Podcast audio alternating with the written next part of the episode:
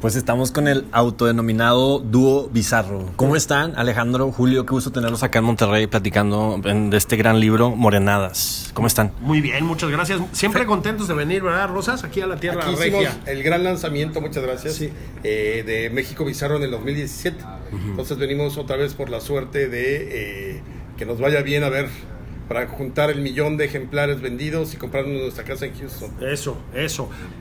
Como, como les decía hace rato, pues al lado de la de José Ramón, ¿no? Claro. A ver si nos invita unas carnitas asadas, cabrón, ¿no? Y nos dio unos chocolates rocío. Ah, chocolate De rocío. postre. Güey, son carísimos, cabrón. No, No. man, son carísimos. ¿No, ¿No han visto? No. O sea, ¿nunca han visto los chocolates rocío? El otro día me metí a averiguar. Porque dije, bueno, los voy a probar, ¿no? Este, porque además uno de los comentócratas arrastrados, esos que tienen aquí, ya sabes, sa- salió diciendo, me compré unos chocolates rocío y la verdad están muy buenos, que la chingada dije, pero dice, pero están caros, ¿no? Y dije, ay, cabrón, pues güey, están carísimos. ¿Dijo él que sí, son caros? Sí, O que sea, sí que estaban caros. buenos, pero caros. O sea, pues, igual estaba pidiendo un, un extra en el chayotazo mensual o lo que sea, güey. Pero sí, cabrón, están caros los rocío, fíjate, ahora no los he probado. Oigan, pero además de chocolates, la 4T ya es un show, ¿no? O sea, ya la Sí. mañanera es, es mejor que hoy y que este, Despierta América o Sale el Sol. O sea, es. Yo ¿qué- no, no voy a aceptar que disminuyas el trabajo de Andrea Legarreta, este, pero sí es un show, efectivamente. Show cómico, mágico, musical, Sí. como anunciaban hace años el programa cómico, mágico, musical de la Carabina de Ambrosio. Exacto. Con Chabelo, César Costa, La Pagia La Peggy. Era un programazo, Beto el Boticario, cabrón. sí. Sí. No, exactamente, el sentido de, de, de Morenadas es eso. Eh, nosotros veníamos haciendo los, las cosas bizarras, ¿no? Y en el México Bizarro 1 y 2 pues, tenías historias de todo tipo, de todas las épocas, de todos los gobiernos. Podíamos haber hecho un tercer tomo de México Bizarro sin problema, con ya más cosas de Peña Nieto, de Calderón, etcétera. Pero nos rebasó la realidad. Claro. Aquí todo lo bizarro ya se volvió forma de gobierno. Claro. Julio, ¿tú crees que James Joyce, Samuel Beckett hubieran creído esta cantidad de bizarres que es México, esto absurdo? Difícilmente, ¿eh? O sea, imagínate sentarte. Mira que Joyce le gustaban las cosas raras, ¿no? Ajá, o esperando a Godot, esperando a la mañanera. Sí, bueno, ya ve que también, ¿no? exacto, exacto, exacto. o sea, esperando el cambio. este, esperando el cambio, ¿no? Ajá.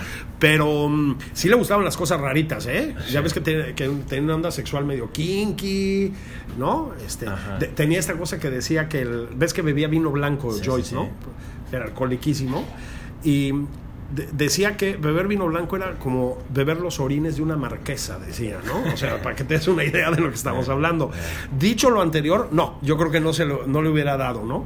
Esto es como una especie de mm, experimento genético en el que combinas este mm, las botargas del doctor Simi, aunque ahorita están De moda. sí, ¿no? Teniendo un merecido auge internacional, pero la- las, las botargas de Simi, eh, los chistes de resortes y de, y de clavillazo, digámoslo así, y los polivoces. Yo sé que todas estas son referencias que para ti que eres muy joven no dan, pero búscalas, búscalas en internet. Es como...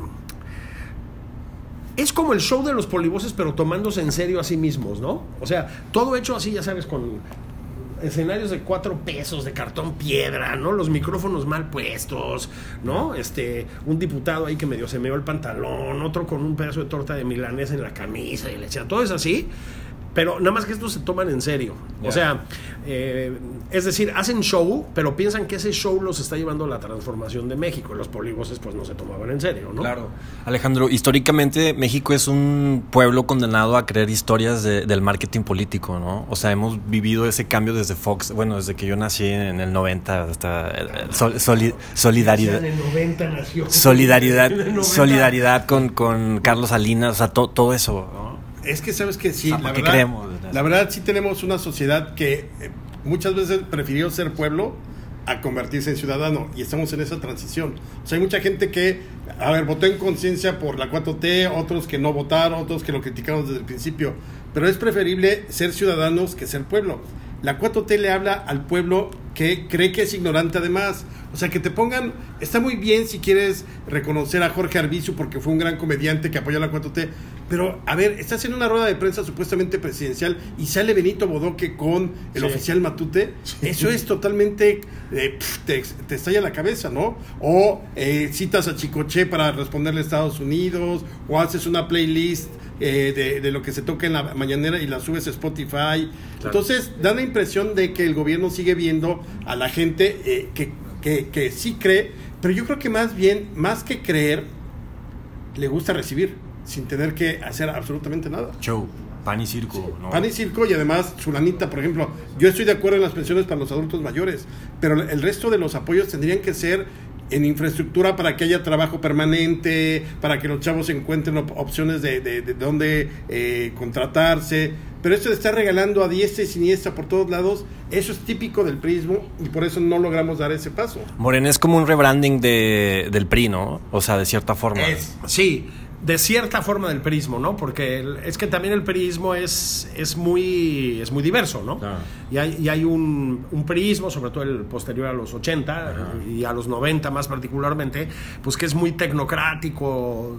A mí no me gusta usar la palabra neoliberal, porque eso es una... Que la palabra de moda, ¿no? Sí, y es, y es una tontería que no existe, es una cosa que inventaron ahí los progres para estigmatizar otras posiciones, pero sí, o sea, ese PRI más tecnocrático, más de democracia formal, si la quieres llamar así, eso no los exenta de haber sido corruptos también y otras cosas, pero ese perismo es distinto, este es como el, el, el perismo de antes, por eso me refería a Los Polivoces, que era una serie muy setentera, ¿no? O sea, es ese perismo de traje de terlenca, de bigotón, ¿verdad? De presidente municipal cochupero, Sí, ya claro, sabes, ¿no? claro. O sea, sí, pero yo creo que es un nivel más. Y que la grilla también ya está en Twitter desde hace mucho y que el Internet vino a replantear la grilla de otra forma, ¿no? Una, Sí. una grilla por, porra, ¿no? O sea, es, es- es gacho. Y tú da- te das cuenta de los timelines que son keywords. Sí. Neoliberalismo, el privilegio. Sí. Primero los Fifís, los fifís. fifís, Son una serie de keywords que se van reciclando en varios tweets y se va armando esta estructura, ¿no? Sí. Que al presidente le encanta y la gente cae.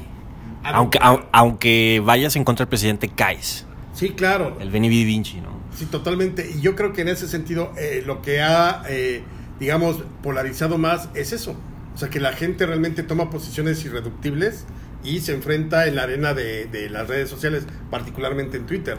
Pero que el presidente tuitea, por ejemplo, es muy curioso cómo tuitea de pronto, voy al béisbol, si gana su equipo de los Dodgers ganó, gana eh, Sergio Checo Pérez en la Fórmula 1, no lo felicita. Sí. Eh, eh, estoy comiendo garnachas muy bien, hace su video, eh, luego lo retuitea la presidencia, el gobierno. Es muy curioso cómo él también le entra de lleno a eso. Y, y- pero yo insisto, el presidente habla y no le importa eh, la clase media y no le importa el sector de los privilegiados, por llamarlos de algún modo, claro. o de los empresarios o de los ricos, Claro. porque él está hablándole al pueblo. Saca a Benito Bodoque porque seguramente se va a identificar con el pueblo y, y- y toca a los Tigres del Norte porque es el pueblo. No, yo creo que está ahí totalmente... eh, no, no, es, no es una ocurrencia, eso no es una ocurrencia. Yo siempre he pensado que el presidente, y lo he visto en varias ocasiones, en varios eventos, y el presidente lo veo como alienado, como viviendo un sueño húmedo, ¿no? O Sí. de- que no ha despertado. Eh, y mientras la gente se está peleando, Bartlett está haciendo sus negocios, ¿no? Es Eh, correcto. eso es lo importante. Es correcto. Yo, de hecho, veo al presidente, este, esto lo digo en serio, Ajá. eh, muy deteriorado. O sea, ya lo vimos con las Sí. guacamayas, ¿no? Mira, yo, yo creo que, es- bueno, efectivamente la- la- las, las guacamayas nos hicieron saber que lo que nos quisieron hacer pasar por un- una eh, cosa de rutina y no sé qué, pues fue un problema muy grave. Claro. Eh, es evidente que es un hombre que no está bien físicamente y no está bien mentalmente. Y, y eso ya lo digo en serio. Es más allá de sus disparates y eso. Yo lo que creo que le ha pasado es que ha perdido el control narrativo de las cosas. Detesto la palabra narrativa, me parece una mamonada, pero sí lo ha perdido. Es decir, logró controlar, digamos, el debate público en gran medida a partir de las, mañane- a, a- a partir de las mañaneras en los primeros cuatro años. Claro. Yo sí creo que hay un, un cambio en- sustancial en esto. Sí. Twitter ya lo sacamos a patadas a la chairiza, ¿eh? O sea, se asoma Genaro Villamil, claro. Si, si tu potencia intelectual es Genaro Villamil, pues estás frito, es más tonto Claro. que un zapato, ¿no? pero este Merino, Villamil, toda esta gente que hace cuatro años estaban con una arrogancia en las redes, cabrón, ¿no? Dándonos lecciones a todos, ya lo sacaron a patadas, ¿no? Claro. Porque también Twitter tiene esa parte, pero tiene la otra. O sea, sí es efectivamente una red crítica, es una red donde se debaten cosas y pues no aguantan. O sea, no tienen, no tienen eso. Este, pero vuelvo al punto del presidente. Creo que perdió Twitter, pero a ver, el, el- no le quiero hacer eh, pro- promoción a la, a la competencia, pero el rey del cash, que se ha criticado tanto, eh, les ha dolido como les ha dolido, porque ya es el primer señalamiento directo de corrupción contra el presidente. O sea, todos sabíamos que su entorno era corrupto. Eso, el que no se la crea, pues ya está descelebrado, ¿me explicó? Pero ahora lo señalaron a él. A mí me parece muy evidente que lo que dice ese libro es esencialmente cierto. Claro. No es un libro periodístico, no lo pretende, es un libro testimonial, pero es un libro testimonial que le cae en un momento pésimo al presidente, porque están las guacamaya leaks con todas las eh, obviedades de corrupción, su Pío Mar- este, Martinazo, el hijo en Houston, sí me explico, ya es demasiado evidente que esta, esta cosa que nos gobierna no es que sea corrupta, es que está construida en torno a la corrupción. corrupción. Y ya no lo puede controlar. Claro. O sea, ya hace chistoretes en las mañaneras, y digo chistoretes que es un término antiguo porque es como de su época, y no le funciona. Claro. Es decir, ya no pueden desactivar esto. O sea, lanzó lo de los 43 candidatos, que además, pues está cabrón usar el número 43, ¿no? Cuando estás teniendo una ocurrencia. Sí, claro. Y pues sí, medio distrajo y no sé qué, y sigue, pa, pa, pa, pa, los madrazos. Ya no está controlándolo. Ya no está controlándolo y aparte, ah, Alejandro. Yo, yo quise agregar aquí, pero fíjate, hoy tú mencionabas el papel de las redes sociales que creo que es la, eh, el elemento que no existía antes en el PRI y todo eso.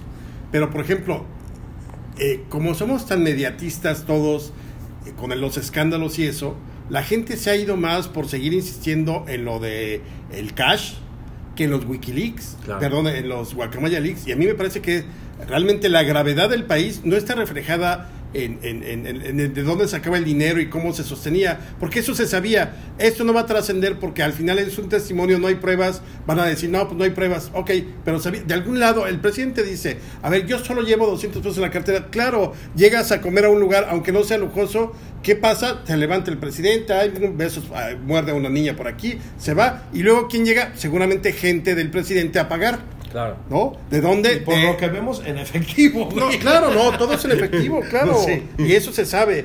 Entonces, eso de yo podría vivir con 200 pesos, no, porque no tengo un séquito atrás con lo- los fajos de billetes para pagar pues el súper o la comida y Eh, todo Tú eso. déjame tu cuenta de banco y la chingada yo me encargo de tus gastos, güey. Pero Todo lo paga Planeta. Eso, eso. Bien. Cuenta, bien ahí, cuenta eh. abierta Planeta. Hay que, hay que. Exacto. hay Bien hay bajado que- ese balón. Eh, bien, ¿eh? Oye, que- pero, ah, pero lo, lo que yo veo grave es exactamente que entonces como el show está en, en el cash, dejamos de lado todas las cosas que están saliendo en Guacamaya Leaks, que son muy graves. O sea, para mí, que esté enfermo el presidente es lo de menos. Si se muere, hay, un mecanismo para determinar cómo es la sucesión ya a estas alturas. Sería, ya eh, se convoca elecciones prácticamente, porque, eh, ah, no, no, al contrario, ya se termina con una ele- eh, alguien elegido por el Congreso. Pero es lo de menos.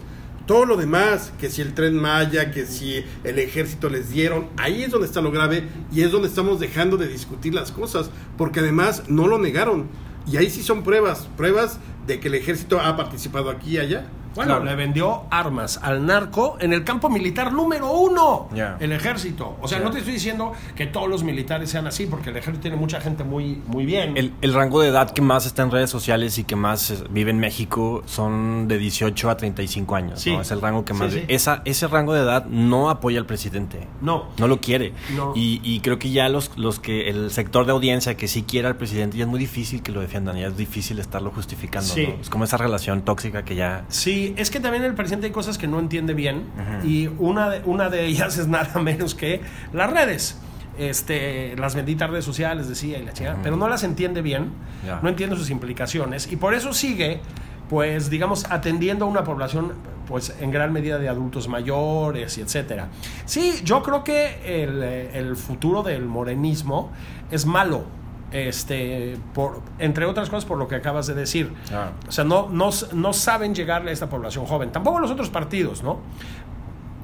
vamos a ver si Movimiento Ciudadano, no lo sé, ¿no? Pero este, yo creo que eso va a acabar desmoronando a, a Morena. Claro. Ahora, mientras tanto, le están partiendo la madre al país, ¿eh? Claro. O sea, sí, sí hay que saberlo.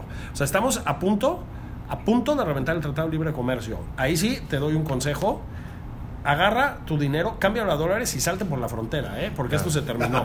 O sea, Claro. A ver Para si, quienes tienen. sí, sí, sí, claro. si no me regresan como los venezolanos de hoy, ¿no? O Sí, sea, puede ser. en, en- en Juárez. Sí. Mientras, el, mientras Ebrard está recibiendo la copa de, del Qatar en el AIFA, ¿no? Sí, o ese sea, es muy futbolero, ese es y el, secretario. y- es el show. y diciendo y diciendo que le, que le están escribiendo mucho a su número de teléfono. Voy a decir una cosa, yo hice una columna burlándome de eso y sí me contestó, güey. Sí me contestó el teléfono. Sí, sí, sí, sí. Porque aparte está en campaña. Está en campaña. Está en campaña. Oiga, secretario, ya nos seguimos con la plática a propósito. Pues, ¿qué pasó a chingar? Ya. ¿no? Me dejó en visto. Julio, tú, tú empezaste en, en Canal 22 y estabas Sí. ahí con Laura Barrera a las Sí. 7 de la noche en ese Sí, noticiero sí. cultural y, Sí. y estabas en ese, en ese canal que es una SADCB y ahora pasas a Foro TV desde hace unos años Sí, hace 12 años ya. y sí. ayer- antier te estaba viendo y dije, ah, sí, es verdad, Julio empezó en Canal 22. Sí, claro.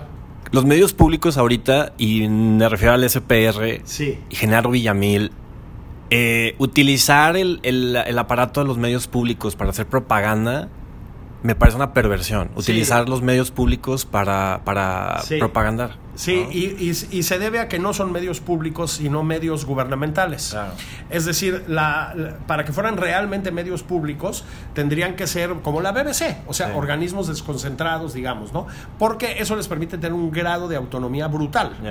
Este, nunca lo han sido, ¿eh? eso sí, ni, ni con el presidente actual ni con los anteriores. O sea, eso es un vicio de la, de la televisión, vamos a llamarla pública mexicana. Que creen que se merecen a los gobernantes. ¿no? Es correcto. Lo que pasa es que estos extremos de propagandismo ridículo sí no los habíamos visto. O sea, sí, había una... No, tú no veías eso con Calderón, ni con Fox, No, antes ni con Salinas de Gortari. No veías esto, ¿eh? Incluso se propiciaba cierta crítica. Ahorita hay algu- algunos espacios pequeños críticos en el 11 y en el 22, pero ridiculeces, porque eso es lo que son. Como el programa que le acaban de quitar al, al tiro loco McMansions, a, a John Ackerman. Este, bueno, eso no se veía, o sea, esos, esas exhibiciones. Mira, yo me acuerdo que el sexenio de Peña, Raúl Cremú, que pues, ¿qué quieres que te diga, no? Como director del 22, pues fue penoso. Este hizo ahí un medio intento de censurar el que saliera la historia de Carmen Aristegui, cha- se armó un pedo, cabrón. Y van para atrás, güey. Sí. Y qué bueno, o sea, así es como tiene que ser. Ahorita les da igual. A mí me parece que otra vez han tocado su punto más bajo. O sea, hay vicios, digamos, de este sexenio que no son exclusivos de este sexenio.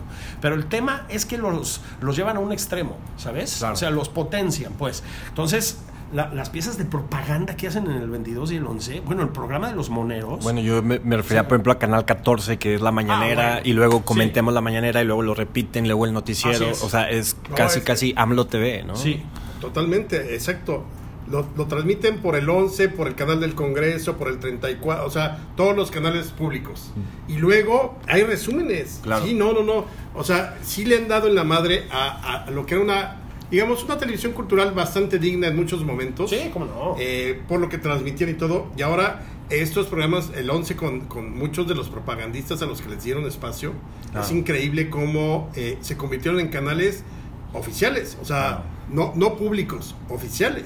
Hay cosas rescatables como Largo Aliento de Sabina Berman, que no tuve oportunidad de platicar con ella y sí tenía un par de preguntas. Ahí la, la ando cazando, porque sí tengo preguntas que hacerle.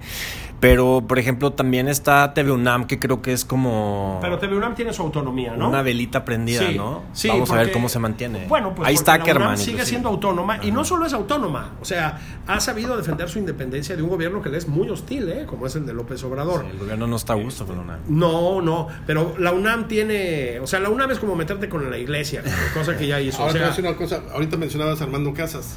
A mí me parece que a pesar de cómo está cercado el 22 por- sí, a mí también, a mí me cae muy bien, ¿eh? me, me parece que, que Desde su creación. ha mantenido Sí. la dignidad de- del canal.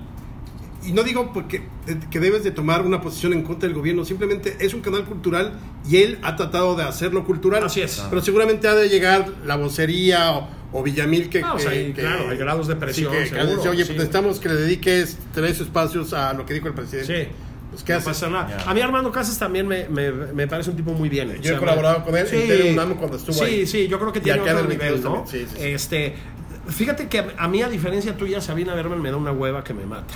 O sea, este, yo creo que Sabina... mm, Tiene cosas interesantes, no todo. eh, ha escrito cosas interesantes. Me, me parece que en la tele a mí me transmite un aburrimiento brutal. O sea, por ejemplo, la última entrevista que hizo fue hablar con el sindicato de trabajadores de, de aplicación. sí, Cosa que en Televisa no hubiera pasado, porque hay una pauta con Didi, con, con Uber Eats. Defender a esas gentes que están, inclusive nos han traído las chelas a las 2 de la mañana. ¿cómo no? ¿Cómo no? O sea, yo creo ¿Cómo que eso es importante. E-. Eso es lo rescatable. Sí, yo, yo, enti- yo entiendo esa parte, pero Sabina optó, y esa es mi... O sea, tiene cosas, porque Sí, sí, bueno, pues sí. es una mujer que tiene una obra y demás, Ajá, ¿no? O sea, no, no es Genaro Villamil, pues. Exacto. Pero, este, pero sí, me- sí me sorprende su caso. Ajá. Nah, no me sorprende, pero digamos, pero, pero sí me intriga en cierto sentido, porque tomó la decisión de convertirse en una propagandista, ¿no? De acuerdo. Y, y viniendo de otro lado, o sea, Genaro Villamil pues no le daba para otra cosa, Hernández, el Fisgón, pues eso es lo que son, el Monero Rapé, o sea, Chamuco TV. el Chamuco Te- eso, pues, eso es lo que son, o sea, eso es lo que han sido siempre. Sabina, pues tenía otras opciones, ¿no? Y decidió injuriar a sus pares en el sector intelectual, inventar que le habían ejercido una censura en el peñanietismo. No es cierto, a nadie le interesaba tenerle columnista, o sea, pues era una columnista cultural como tiene que ser. Nadie la consideró nunca una líder de opinión de una chingada, cabrón, o sea, no nos hagamos güeyes. Claro. Y terminó haciéndose un camino arrastrándose a los pies del presidente. O sea, tuvo este programa que hacía con John Ackerman. Pues, Horrible. A ver, cabrón, o- Ackerman la expulsó de una manera miserable y misógina. Pues, ¿qué esperas si estás trabajando con John Ackerman? Claro. ¿no? Entonces es que. Yo siempre pensé que ese programa era como Animal Nocturno, ¿no? De- O sea, como dos programas distintos en uno. Claro, ¿no? pues sí. O sea, sí. porque el, el enloquecido de Ackerman. Oye, mano. ¿Y cómo se siente que te hayan quitado la columna, cabrón? ¿La verdad, güey? Pues eso es lo que pasa cuando eres un estalinista que te acaba alcanzando el estalinismo, Claro. güey. No, no sea, venía al caso eh, Ackerman en la tele. Pues sí. Porque entonces. Es un petardo, además, y no, sea. y deja, pon tú, puede ser O sea. un petardo. Pero como es tan propagandista, o lo era, entonces se convierten en programas propagandistas del gobierno. Porque nunca invitaron a nadie de, de- de- o la derecha o críticos. Todos son los mismos amiguitos, los mismos grupos. Este, y entonces, uy, la Así es. gran conversación con Genaro Villamil. Ah, ahora tenemos Exacto. a los moneros. Sí. Ah, ahora tenemos a este, Estefanía Veloz y Renata Turrent. Ah, ahora tenemos a, a Tolini. Sí. Pues entonces, ¿dónde está, en teoría, la pluralidad? Claro. Eh, ya por último, me gustan las ferias del libro, pero también es una línea muy delgada como la politización. Así como aquí en Nuevo León han politizado el agua y Barragán, que es familiar de los de Coca-Cola, y, y ya nada más el presidente liberó la lana para las presas y volvió el flujo de agua, ¿no? De la nada. Es decir, las ferias del libro y las editoriales también es una línea muy delgada para politizarse y sembrar grilla. Y que creo que es bueno. Yo creo que es sano. Es, es doble filo, ¿no? Sí, no politizar. Yo creo que tendrían que ser espacios para a- abiertos. O sea, por ejemplo, yo tengo amigos que no quisieron venir acá porque como ahora la dirige Consuelo, Consuelo. Y pues, estuvo atada con el panismo y todo eso, entonces no quisieron venir. Me parece una tontería. Si a mí como autor me abres un foro, voy. Es correcto. Que es un poco lo que está sucediendo con la, la, la propagandística Feria del Libro de la Ciudad de México Claro. Son mítines, son Sí. arengas. Perdió el sentido donde podíamos estar todos. Era muy buena feria, ¿eh? Nosotros tuvimos muchos momentos ahí con Muy México padres, Bizarro. mano, muy padres. Yo creo que ahora sería imposible presentar, por ejemplo, Sí. morenadas en un lugar así. Sí. No, Porque claro. además también pueden asusar en tu contra, ¿no? Es Así decir, es. podemos llegar, te- te puedes- aquí está el, el espacio, sí, pero te llega un grupo de, de- de aplaudidores del presidente, pues obviamente terminará Sí, un Pero, zafarrancho. es que, a pre- ver. pregúntale a la doctora Dresser, ¿no? Bueno, a ver, es que yo creo, yo creo que hay una, una línea Ajá. que no es tan difusa. Es decir, las, yo creo que las ferias del libro son espacios políticos en la medida en que, o sea, son también espacios políticos, no solo espacios políticos, en la medida en que la política, pues es debate, ¿no? Es diálogo, es confrontación de ideas, etcétera. La Feria del Libro de Guadalajara ha sido eso, ¿eh? O sea, tú has visto ahí al presidente, hoy presidente López Obrador, viste a Peña Nieto haciendo el ridículo, et- etcétera. O sea, está bien que lo sean. Lo que no deben ser es espacios partidistas. ¿Ok? Eso, eso es lo que sí me parece que es muy delicado. O militantes. Y como dice Alejandro, la Feria del Zócalo se ha convertido en un espacio militante. O sea, la Feria del Zócalo hace unos años no lo era. O sea, yo he venido mentando madres del PG desde que tengo memoria. Este. Y teníamos acceso, hay que decirlo. Es una feria que en gran medida inventó Paco Taibo II. Y yo no, yo no puedo acusar a Paco Taibo, no sé tú, güey, de haberme No. censurado jamás, ¿eh? No, o nunca. sea, nunca y siempre nos ha abierto las puertas y se ríe de que somos unos pinches reaccionarios y, y yo lo llamo bolchevique y a la chingada. Este, pero eso ya no está pasando. O sea, entonces ya es una especie de pues perdón que cite con vulgaridad a los clásicos, pero decían en, en Pulp Fiction, dejémonos de chupar los pitos los unos a los otros, dice Harvey Keitel, ¿no? Claro. Bueno, eso es lo que hacen. Entonces, ves a Beatriz Gutiérrez Müller hablando muy bien de sus programas y Paco Taibo elogiando a Beatriz Gutiérrez Müller. Luego a Genaro Villamil elogiando a Fabricio Mejía, Ajá. que elogia a Genaro Villamil y luego pide que metan escritores a la cárcel a propósito, ¿no? Este. ¿Sí me explicó? O sea, es como un circuito cerrado de elogios recíprocos y de elogios al presidente. O y sea, que ebulli- eh, hace una ebullición con idealismo, ¿no? O sea, el idealismo siento que está estorbando ahorita mucho, está cegando a mucha gente. Sí, el idealismo es bastante tóxico en Pero este yo creo que no es ide- el Sí. ideologi- el- Es una ideologización, ¿no? Exacto, más que Es una el idealismo es más, más romántico, es más Sí. puro. No, aquí es ideología. Ya. Eso, estamos llenando de ideología increíblemente. O sea, O sea, no todo- hay que confundir el idealismo, el idealismo con ideología. ¿no? Exacto. Ah. Porque te voy a decir una cosa, por ejemplo, ideología. Hacer esta mamada, perdón la expresión, de vamos a hacer una consulta para ver si ponemos un pino o un agüehuete. Así es.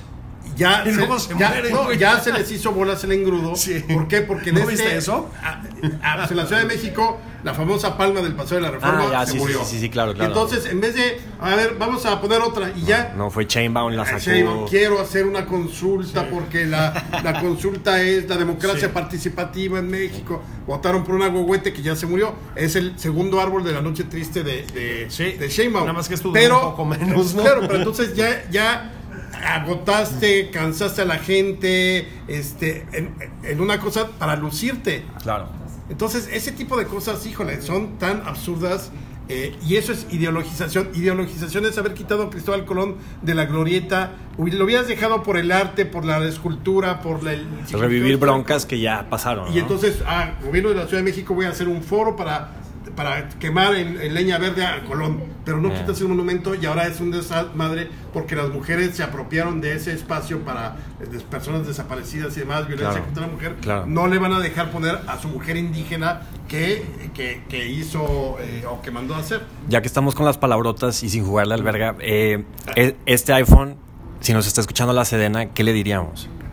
A la Sedena, Ajá. pues que compartan las, los links porno esos, güey, que provocaron el hackeo, porque deben estar buenos, güey, ¿no? Deben, deben. Deben estar bien. No, yo más bien a ver si pueden en toda su zona militar comprar morenadas y regalarlo Ah, eso. a los más de 125 mil efectivos. Nos ayudarían mucho para ir Sí, por mi general. casa a Houston. Eso, mi general, échenos una manita también, ¿no? Ah, excelente. Pues muchas gracias por haber conversado. Morenadas presentan hoy, ¿verdad? Sí, hoy a las seis.